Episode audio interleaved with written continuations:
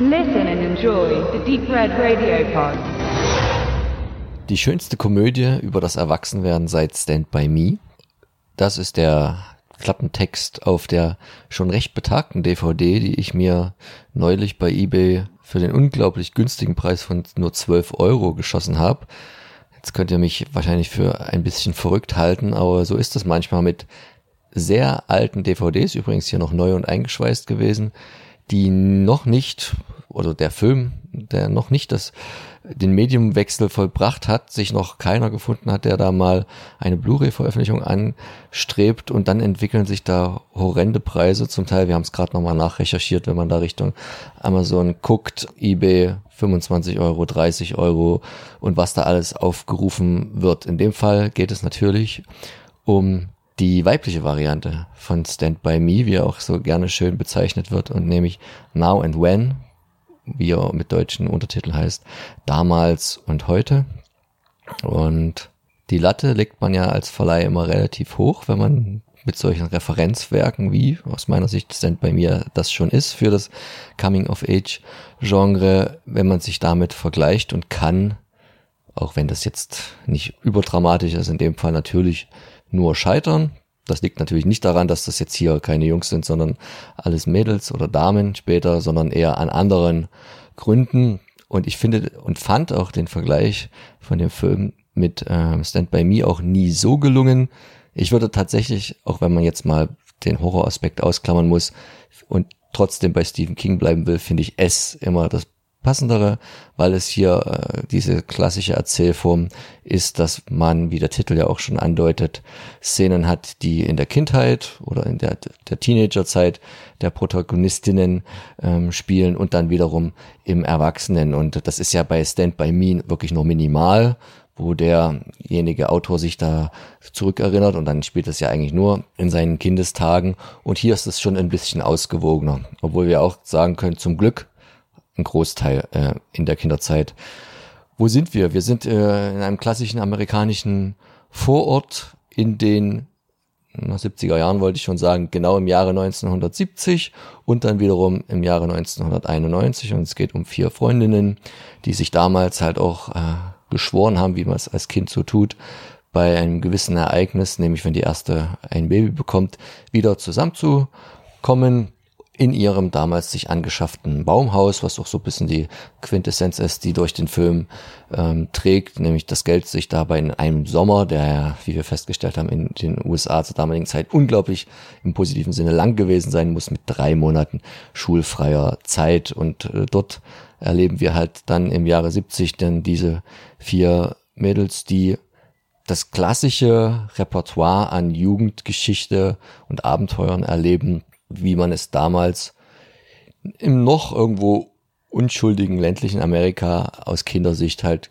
so tat. Man hatte die verfeindete Jungs-Clique und das war ja alles noch, die Liebe war noch nicht so ein richtiges Thema und deswegen waren die, die Jungs eher so der Punching Ball gewesen. Man hat äh, natürlich den obligatorischen, ominösen alten Kauz im Dorf, von dem keiner so richtig wusste, warum der so menschenscheu ist. Man hatte die kleinen Probleme innerhalb der Familie. Die Elternhäuser waren alle ganz unterschiedlich aufgestellt und kämpfte auch so ein bisschen dagegen an, was natürlich nach außen hin Mode war, was so dem Zeitgeist entsprach und bloß nicht auffallen, bloß nicht das erste Kind sein, dessen Eltern sich scheiden lassen. Und die andere hat dann das Problem, dass ähm, der Vater schon tot war, was sie auch irgendwie zu einem Außenseiter macht. Und es gab so die Thematik einer Nachverfolgung, ähnlich wie bei Stand By Me, wo es auch um einen Toten ging. Hier etwas schon länger her, wo es aber auch um die, um das Rätselslösung geht, um das ein bisschen eher per Recherche rauszufinden und gar nicht so sehr per Aktion. Und von da an kann man schon sagen, dass man hier ein klassisches Konstrukt, ein Film hat, auch mit dem auch mit den Höhepunkten, da kann man fast auch wieder auflegen, dass es ja auch bei Stand By Me die Szene gibt mit der, mit der Eisenbahn, wo es mal sehr dramatisch wird und der eine da ähm, Zug ausweichen spielt und dann später natürlich nochmal da, wo kaum ausgewichen werden kann, auf dieser Brücke. Das ist hier in einer, in einer anderen Art und auch ganz gut in die Story eingewoben. Von daher alles nichts so überraschend, aber trotzdem ein Film, der mir zumindest in den Kinderszenen sehr gut gefällt, weil ich ja irgendwie auf diese Art von Coming of Age Geschichte stehe und ich habe ihn auch sehr lange nicht mehr gesehen. Ich weiß nicht, du hattest ihn auch schon irgendwann mal vorher geguckt oder war das jetzt dein erster Versuch? Nein, äh, ich habe den Film schon einmal gesehen. Es ist schon eine ganze, ganze Weile her. Ich weiß, dass meine eine meiner Schwestern den Film äh, ganz toll fand und deshalb wurde da halt auch mal geguckt. Der wurde vielleicht auch mal aus der Bibliothek ausgeliehen auf Video. Das war ja auch eine Möglichkeit. Auf jeden Fall kannte ich ihn schon. Ich konnte mich auch an ein paar Szenen erinnern, aber ans Große und Ganze eigentlich nicht. Aber als ich ihn jetzt wieder gesehen habe, dann kommt ja auch wieder viel zurück. Und man, ein paar Sachen konnte man schon hervorahnen. Und ja, er reiht sich eben optimal in, in, in, diese, in dieses Genre ein, dass er wirklich, ähm, wenn man genau drüber nachdenkt, sogar ziemlich reichhaltig ist an verschiedenen Filmen. Über, sag ich mal, so 10, 15 Jahre ist da viel passiert von den 80ern bis in die 90er rein. Gerade scheinbar um, um die Anfang der 90er. Und hier äh, gehört er sicherlich auch zu denen, die vielleicht sogar am ambitioniertesten vorangetrieben wurden, möglicherweise. Denn hier hat dann äh, Demi Moore als, als nicht nur als Schauspielerin, die eine der erwachsenen äh, Versionen spielt, eben auch den Film mitproduziert. Und da hat man schon ganz schön viel aufgefahren. Der Film sieht ähm, un, un, sehr, sehr gut aus. Also hat sehr viele warme Farben. Also gerade ist es halt Sommer. Ne? Es ist eine schöne Atmosphäre. Hab zwischendurch mal geschaut, weil mir der, der Name des Kameramanns so komisch vorkam. Es ist ein Schweizer, ähm, der dann auch später die großen Blockbuster noch inszeniert hat. Und das hat mir äh, insofern gefallen, weil es eben, äh, ich, ich mag ja helle Filme, so, also diese, diese speziellen äh, warmen Farben haben, weil das ist für mich schwer zu erklären. Ich habe damals immer, wenn ich einen Film gesehen habe, als ich mich noch nicht sehr viel damit beschäftigt habe, habe ich immer ähm, die Filme äh, wie, wie eine Art, ja, so, ähm, der, der ist ja wie der Film. Aber, aber nur wegen diesem Licht und das macht irgendwie eine gleiche Stimmung. Ähm, ich finde, wir, wir haben noch ein paar, paar Rätsel irgendwie uns, ähm, ja, zugeschustert hier. Wir haben zum Beispiel über Brandon Fraser gerätselt. Ich möchte jetzt noch vielleicht ein paar Sachen zum Cast verlieren. Das ist nämlich tatsächlich sehr spannend. Äh, also als ganz große Nummer natürlich Demi Moore und Melanie Griffith, die hier äh, Erwachsenenversionen von zwei äh, Teenagern spielen. Die anderen beiden sind, ja, dürfen sich dann die, die weniger prominenten Plätze teilen zu dem Zeitpunkt, würde ich schon sagen. In jedem Fall aber ist es so, dass äh, du sagtest, es ist äh, relativ äh, oder eher ausgewogen. Ich finde natürlich, also der, der, der größere, wirklich der Wahnsinnsanteil, das sind die Kinder. Und ich sagte schon, ich könnte mir vorstellen, dass sie das hier in zwei Drehtagen abgegessen haben. Es sind ja auch die teureren Schauspieler gewesen.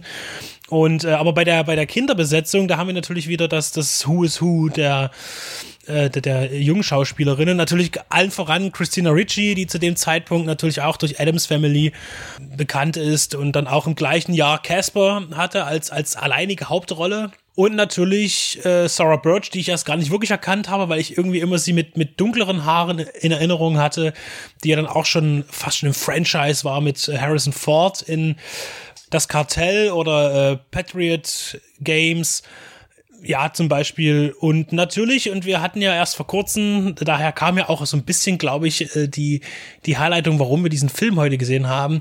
Der Mann ohne Gesicht, die Gabby Hoffman, die hier zwei Jahre später tatsächlich doch recht gut, also schon gealtert tatsächlich äh, wirkt. Auch in einer noch mehr erwachseneren Rolle als noch vor zwei Jahren. Aber auch hier ganz klar auch alle zusammen einen gewissen feministischen Part haben natürlich gegenüber der ganzen Jungswelt, die da existiert. Wobei ich finde, das, das ist auch ziemlich gut gelungen, weil eigentlich gibt's da gar keinen Zweifel, dass die Mädchen die cooleren und die besseren sind und natürlich auch die Mädels äh, den Jungs ordentlich an auf die Schnauze hauen. ja. Aber zu Brandon Fraser nochmal, da haben wir dann gedacht, Mensch, der arme Kerl, der hat der eine Sprechrolle und es ist ja auch dramaturgisch eine wichtige Rolle. Es passiert ja was, als die vier Mädchen auf Brandon Fraser treffen, der hier so ein Vietnamkriegsveteran spielt, also zu dem Zeitpunkt natürlich 1970 noch ein junger Mann ist äh, der aber verwundet ist und eben dann wieder zurück im Land ist, das wird gar nicht so thematisiert. Das ist jetzt keine super dramatische Rolle, dass er irgendwie, oder man wird da jetzt auch nicht groß politisch in dem Film, was das angeht. Aber es kommt zu einer Begegnung, die auch wichtig ist. Und er taucht aber tatsächlich im Cast nirgendwo auf. Also er wird nirgendwo genannt, trotz Sprechrolle, wo er ja, zu dem Zeitpunkt schon auch größere Rollen im Film hatte, nicht viele. Bei ihm ging es ja auch erst wir haben dann gerätselt, der Film ist halt von 95. Und wenn ich jetzt überlege, die Mumie, um das jetzt mal ganz hart zu machen, der kam, glaube ich, 2000, also fünf Jahre später. Und da war er schon ganz anders drauf, ne? Und genauso wie wir dann festgestellt haben, dass der Love Interest von Christina Ricci Devin Sava, der dann auch tatsächlich ein paar Jahre später in Final Destination zu sehen war und ich habe den auch gar nicht erkannt, also, aber egal. Also hier tauchen wahnsinnig viele Gesichter auf, die man kennt, definitiv aus dem folgenden Jahrzehnt, das dann kam noch filmisch. Genau, die beiden, beiden erwachsenen Damen, die du jetzt ausgelassen hast, äh, Rosie O'Donnell, die ja dann die ältere Christina Ritchie, also die Roberta-Rolle spielt, und Rita Wilson, da könnte man jetzt immer wieder böse sagen, weil ich auch gar nicht jetzt so die Filme vor mir hab, aber das ist jetzt vor allen Dingen auch, nee, das war jetzt ein blöder Satz. Sie ist auch die Frau von Tom Hanks, nicht vor allen Dingen auch, aber sie ist die Frau von Tom Hanks, was manchen dann ähm, vielleicht noch mehr was sagt. Du hast es schon gesagt, der Unterschied zwischen der Mann ohne Gesicht und Now and Then, das waren zwei Jahre, was jetzt die Gabi Hoffmann angeht. Ich habe aber gerade nochmal bei IMDb auch geguckt der Unterschied zwischen Now and Then und The Opposite of Sex waren auch zwei Jahre. Der eine ist von 95 und der andere von 97. Einmal war Christina Ritchie 15 und einmal 17. Natürlich spielt sie hier einen etwas jüngeren Charakter, aber sie hat dann, glaube ich, schon auch mit ihrer Rollenwahl sieht man das auch, so die Nase voll gehabt von dem netten kleinen Mädchen Wednesday Adams und Casper und so, dass sie dann konträr die andere Richtung eingeschlagen ist und dann auch so in mehreren Filmen eher dieses Sexsymbol es darauf angelegt hat, das zu spielen, um vielleicht nicht, nicht zu tief da in eine gewisse Schublade reinzurutschen. Ich weiß jetzt gar nicht so genau, ob man jetzt sagen kann, das hat der Karriere ähm, geholfen oder auch nicht. Später ja dann auch in Ellie McBeal mitgespielt, so eine kleine Nebenrolle und viele andere Geschichten.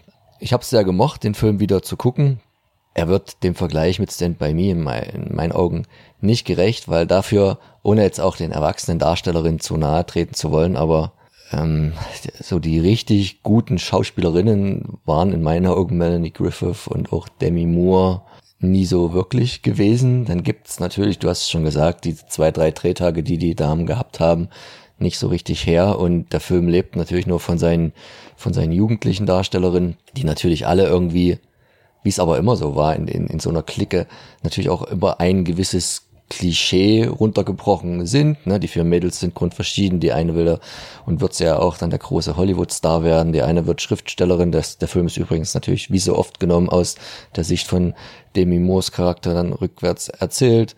Die eine will einfach nur irgendwie irgendwann ein Kind kriegen und äh, eine gute Frau werden, so wie es die Mutter erzählt hat. Und die andere ist halt wie sie in der Jugend schon war, immer tough mit drei großen Brüdern aufgewachsen, ohne Mutter, nur mit Vater, wird sie, naja, was sehr anpackendes, Hebamme äh, zum Beispiel. Und das ist, ist einerseits natürlich schon mal ein bisschen sehr schematisch, andererseits dann doch irgendwo nicht unrealistisch und, nett. Und der ruht halt auf seinen jungen Darstellerinnen. Männer spielen nicht so die, die großen Rollen im Film. Da gibt's noch, da gibt's noch eine Szene, wo die, die Mutter von der, von Demi Moore gespielten Darstellerin dann, äh, wie heißt sie in dem Film, Samantha, äh, einen, einen neuen Love Interest präsentiert.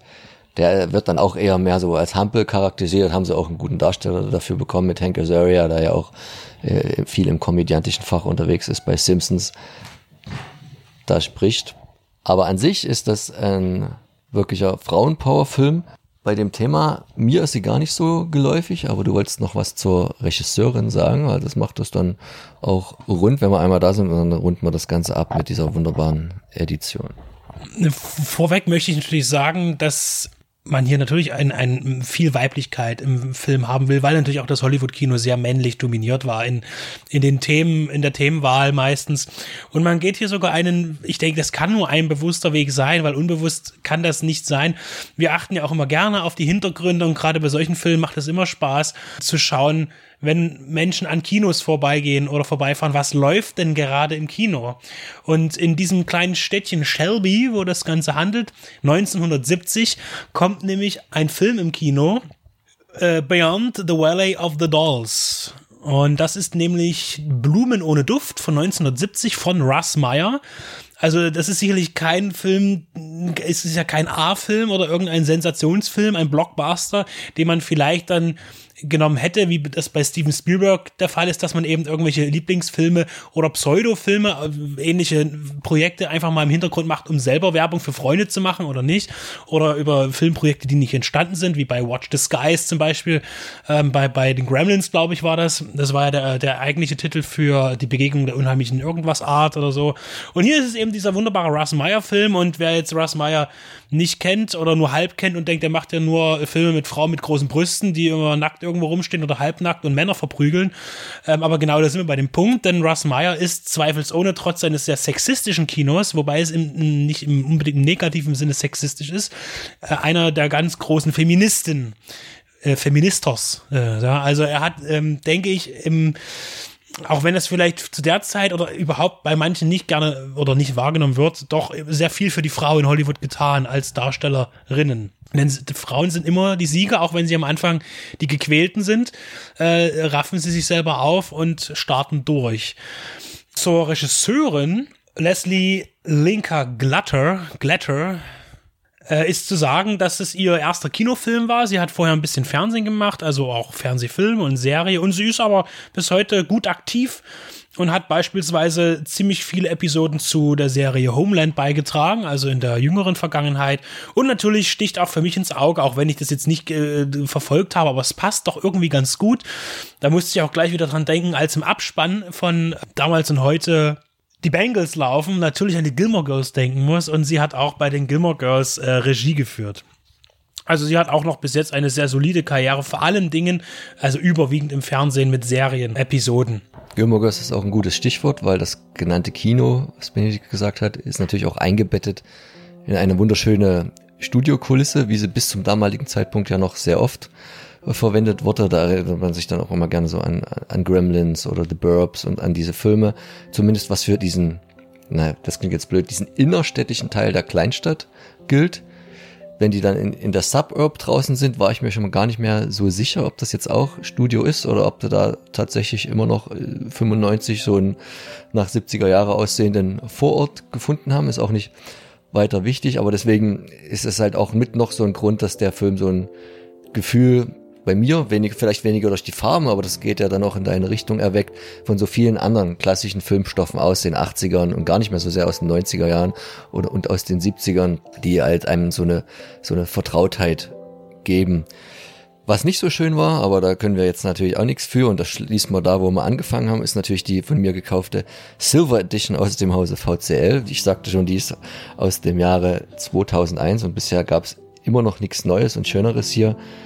Wir konnten gar nicht auf Englisch gucken, auch wenn das sicher irgendwie interessant gewesen wäre, weil damals hat man uns nur zwei deutsche Tonspuren gegönnt, wahrscheinlich auch gar kein, keine Untertitel und ein ganz schreckliches noch 4 zu 3 Bildformat, wo man jetzt nur rätseln konnte, wie viel da links und rechts zum Teil fehlte, weil man sah das dann doch schon sehr deutlich, dass das so unglücklich manche Szenen abgeschnitten waren. Also die hat hoffentlich kein Kameramann, keine Kamerafrau je so eingefangen, weil dann wäre es ein bisschen peinlich gewesen und lag halt wirklich an der Konvertierung fürs Format. Also von daher bin ich immer noch sehr enttäuscht, dass es da noch keinen gibt, der sich dessen mal annimmt und äh, mal hier eine ordentliche Veröffentlichung rausbringt. Da kann man bestimmt äh, auch schön an Extras mit was draufpacken. Ein Film, der 25 Jahre alt ist. Und dann würden wir den mit Sicherheit auch nochmal besprechen dafür.